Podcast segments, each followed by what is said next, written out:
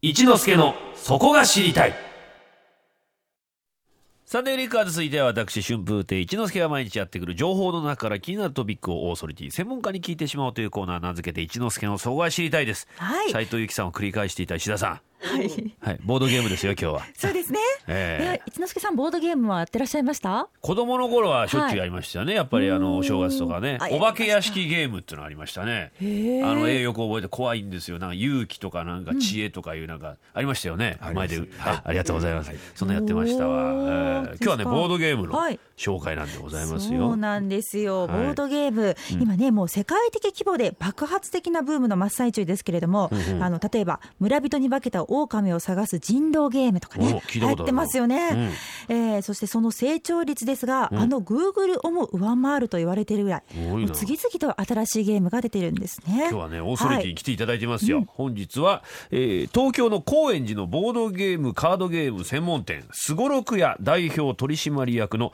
丸田浩二さんにお越しいただきましたおはようございおはまようすごよおはざいよまうございす。ます。よろしくお願いしよまろしくす。お願いしますボードゲームカードゲーム専門店なんですねそこそうですね。なかなか聞いたことないようなお店だと思うんですが、はい。ここでもうできるんですか売ってるだけじゃなくてなんかえっ、とこういう売ってますね。イベントもやってるのですが、あのお店で遊べるというのとはちょっと違っていて、ほうはい。あのうちは基本的に売っているというお店ですね。へはい。ーそもそもボードゲームっていうのはいつ頃からあるもんなんですかこれはですね、もう、あのみんなで複数で遊ぶってなると本当に紀元前5000年と紀元か、前まあ、本当にその文化、 まあ、暮らしが豊かになるとちょっと遊びが入ってきて、みんなで遊ぼうよっていう、まあ、それをボードゲームというんだったら、ええもう本当に人類の起源と同じぐらいからあると。あのエジプトのどこから発掘されたとかトルコから発掘されたなんていうのがいまだにあるあぐるらんいでですすね。かへーすでにダイスもその頃あったってあの骨で作るとかですねそういうのが出てきてたりするんですよね。あの世界中にボードゲームあると思うんですけども、はい全部把握してらっしゃるんですかいやとても無理ですねうん何万点以上あるので、何万はいでお店にはどれぐらい置いてらっしゃるんですかえー店にはですね大体常時500タイトルぐらいはありましてでそれが月に2三3 0タイトル入れ替わると思ってください、えー新たに、えー新しいものが入ってきてあの同時に古いもの、まあ、少しこれはも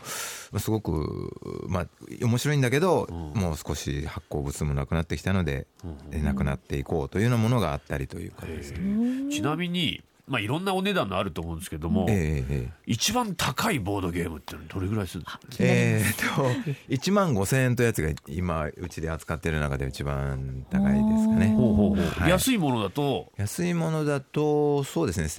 1200300円のものがあります気軽にこう楽しめるものもあれば結はい構高いのも、 5分から所要5分から、うんはいえー、3時間やろうとか、 3時間、はい、幅がありますね結構ね。あの世界的に盛り上がってるんですかボードゲームって今うん、あのー新しいタイプのボードゲームがありまして、まあ、はいドイツが主流ですここに30年なんですけども、はいなのでそのスタイルのものが世界中ですごくこれは面白いというのでえ人気があって、あのー今日本でも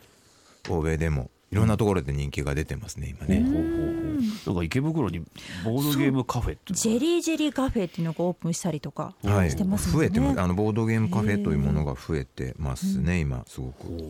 今日はですね実際にいくつかお持ちいただいたんですが、はいえーリスナーと我々にですねちょっと紹介していただきたいなと思うんですが、はいえーそうですおすねすめ代表的なまというものがもう大定番という感じなんですけど、はいもう何からいきましょうね。なんですかね一番えやりやすい簡単なゲームっていうのわはかどれりでますした。か。はい、えー説明がしやすいのはこのなんじゃもんじゃというやつですかね。なんじゃもんじゃはい、あこれロシアのゲームなんですけどほう、あのーこうまあ、カードゲームなんですけどね、はいえー、とたくさんの、えー、5060枚トぐらいあラるンんプですみけどたいな大きさで絵がそうたでくさん描いてますねで。何も書いてないですね記号数字とかあねマークは描いてない絵だけ。はい、でいろんなあの大きな頭に手足が生えてるいろんな奇妙な生き物がはい12種類ぐらい入ってるんですけども、はいあのこれが山札から出てくるたびに名前をつけてあげますほう例例え。ば一之輔さんこれなんでしょうこの青い C 型のや つえーっと縮れゲーサングラスあいいですねはいという名前をつけます、はいで、えーどんどんどんどん新しいものに名前をつけていって、ええまたこれが出てきた時に、はいジーレゲサングラスっていうのをみん誰かが早く言った方がご褒美があるので、ええちゃんと覚えといてなんだっけっていうのを引き素早く引き出すとああ神経衰弱みたいなこう記憶そう力ですね覚がえてでも瞬発力もいるそうですねそういうあと名前付けのセンスははあ、はい。だよね面白い名前をつけてあいつつけたそうですかっこいいですそうですああさえちゃんじゃああれに名前つえけてどうくでださすいか。え黄色い黄色いおじさん。見たまんまですねひげの生えた黄色いやつ、はいだんだんひねりが入ってきますねはい名前付けあねーというような、まあ、名前付けも面白いし、あの名前を瞬発的に言うのも面白いロシアのなんですかこれはロシア面白いなー簡単ですねでもねめちゃくちゃ簡単ですよこれはねおーあの本当に3歳4歳ぐらいからでも十分できますへー親子で楽しめるゲームこでれすはね。もう鉄板だと言っていいですね、はいあのどこ持ってっても喜ばれる結構売れ筋で他はどういったものがあるんですか。はい、えー、それではですね、じゃあさっき出た「イチゴリラ」というやつをちょっと紹介しましょうさっき神経衰弱という名前が出ましたがええええっ、と同じような感じでこういうですねうんこういういろんなあ人参とか角がゴリラという小さいですそうねですね、うんはい、で普通の神経衰弱2枚の絵合わせをするんですがはい。えー、とこれだと実は3枚セットとか4枚セット例えばサンタクロースだと3枚あるとかゴリラこれ5って書いてますけど、はい5枚セットあります、ええーー同じものを他のものを見つけないように連続して見つけられると全部取れますほうほうほうちょっと難しく聞こえますが5枚連続で取れるっていうとうんなるほど。ただ他にもたくさんねは持ってきてらっしゃいますね。そうですねあたりくがさとうごんありざいまますす。ね例えばガイスターってこのちょっとこう見た目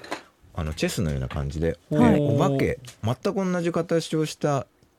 えーお化けでチェスをやるんですけど、はいええ自分だけ見えている背中の青と赤で、ん実は役目が違っていて、うんうん青色だけを外に出したいけど青色をと全部取られると負けちゃうので、はいうまく赤色で騙しながらうん進めたり取ったりということをやる。えー相手にはその駒が何だかわわかかららなないい状状態態ななんのだであ相手の進路に多分あいつの性格だとこれは赤をす前に進めてるだろうからこの奥のこれが青なんじゃないかというようなことをやって取り合っていく心理戦ですねそれかなりのえ心理戦、ー大人のゲームな感じがしますガねで。もルールめちゃくちゃ簡う単、うんんはい、でもこう30年前ぐらいのゲームです、 30年ぐらい前はい、へあのボードゲームでいうところのそのああの手塚治虫さんに相当するような方が作ったゲーム、ーボードゲーム界の手塚治虫そうですそういう方がボードゲームの、の神様ですねこれ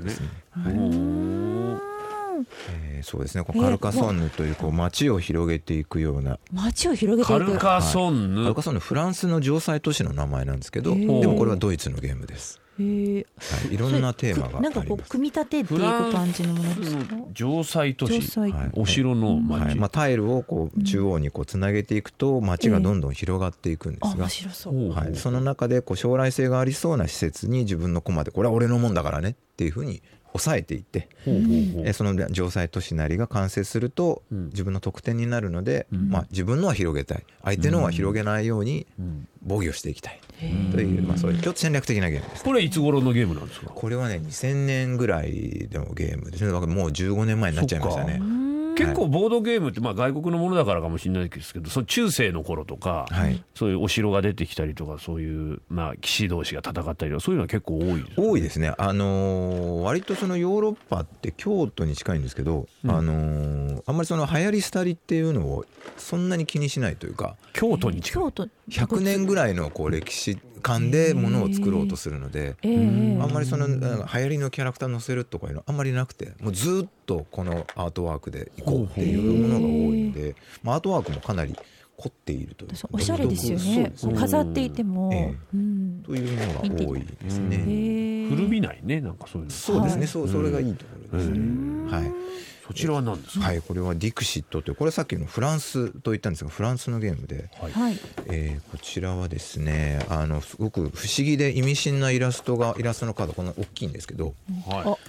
なんかタロットカードみたいじゃないですか。そうですねかなりちょっことう柔不らかい思議な感じでよく見いいですか見ていただくとですえね、えあ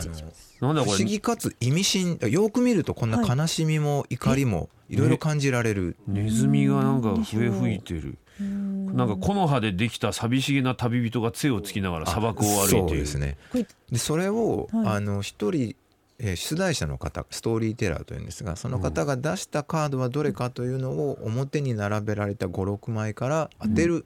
ということをするんですが、はいその時にヒントが「幸せな時間」とか「うん失われた記憶」とか、はい。うんちょっと曖昧にした中から見つけるので、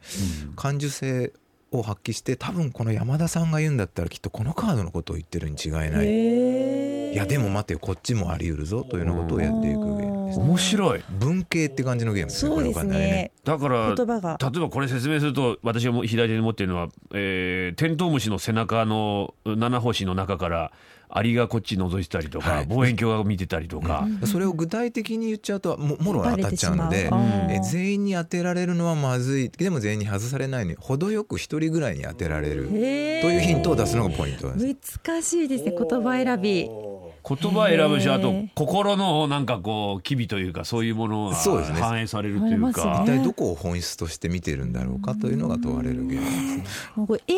はあ面白いな。そしてもっともっと壮大なものも。はいありまあるらすしいですね最後のこれだ話ですね最後ええこれが今、まあ、去年出たゲームで話題のゲームなんですが、パンデミック・レガシーと言いますはいもともとのパンデミックというあの単体のゲームがあったんですが、うんそれはあの世界中に蔓延する致死ウイルスを、えーみんなの、えー連携で止めようという協力して遊ぶゲームですへーだから全員で成功するか全員で負けるかというゲームなんですけども、はいまあ、それをさらに発展させたもので、はいえー繰り返し繰り返し遊びながらえー中に入ってるこういうですねいろんなシールとか、ほいろんなものでボードにそのボードそのものが変わっていきますうだからもう一旦シールを貼ったり何かを破ったりするともう二度と同じ状況では遊べなくなりますただそれがそのアメリカのあの24とかはい ER とかええああいうこのドラマチックな展開をしていくのでうんへーどんどん次に遊ぶと一体どうなっていくんだろうこの世界はっていうような楽しみ方ができるというそういうものです。やり直しが効かないってこやとでるやつすはか聞かないんですよだから、まあ、次にやるときにはまた新しい展開新しい状況で始まるのでそれに対応していくそしてしかもすごくえこんなことが起こるのかっていうような展開が待っている、人類の危機的なそうですねでこれはあの、まあ、あの世界一と言われているそのボードゲームのサイトウェブサイトがあるんですが、はいまあ、そこで、え5ジャンルぐらいで、えーランキング1位を総なめにしているというそういうゲームですね。へーすごい。パンデミックレガシーはいは面白あ。いやってやってみたいですね。ちょっとやってみたくなるわこれうんいい子供向けから大人向けまで、ねな幅んじゃもん広いじでゃすからね。ねえ。ボードゲームの魅力っていうのはどういうところにあると思いますそうですまああの人とやるというところがミソで、まあもちろんあのテレビゲームでもやるんですけど、あれ割とそのひあのやる人たちの力量みたいなのを楽しむというところがあってお前やるななかなかっていうそういうのをこう楽しむ感じがありますね。だからまあ割と実力とかその辺があの似通ったメンバーでやればやるほど面白いという、そういうか興味出てきたわはい、はい他にもボードゲームに興味を持たれた方多く,、えー多くいらっしゃったと思いますが皆さんぜひ丸田さんのお店東京高円寺のすごろく屋さん、えーぜひお尋ねください営業は11時から20時までですね、えー水曜日はお休みということですはいありがとうございましたありが丸とうござい田ましたさんあやこれりがとうございましたちょっとやりたいねなんじゃもんじゃちょっとハマまっちゃいますずよなんじゃもんじゃからやってみたい気がしますそうですねこれはぜひでやってみていただきたいですねさっきの縮れ毛サングラス会いたいですよもう一回、 えー本日はすごろく屋の代表取締役、丸田浩二さんにお話を伺いましたありがとうございましあたりがとうございました Sunday Flickers.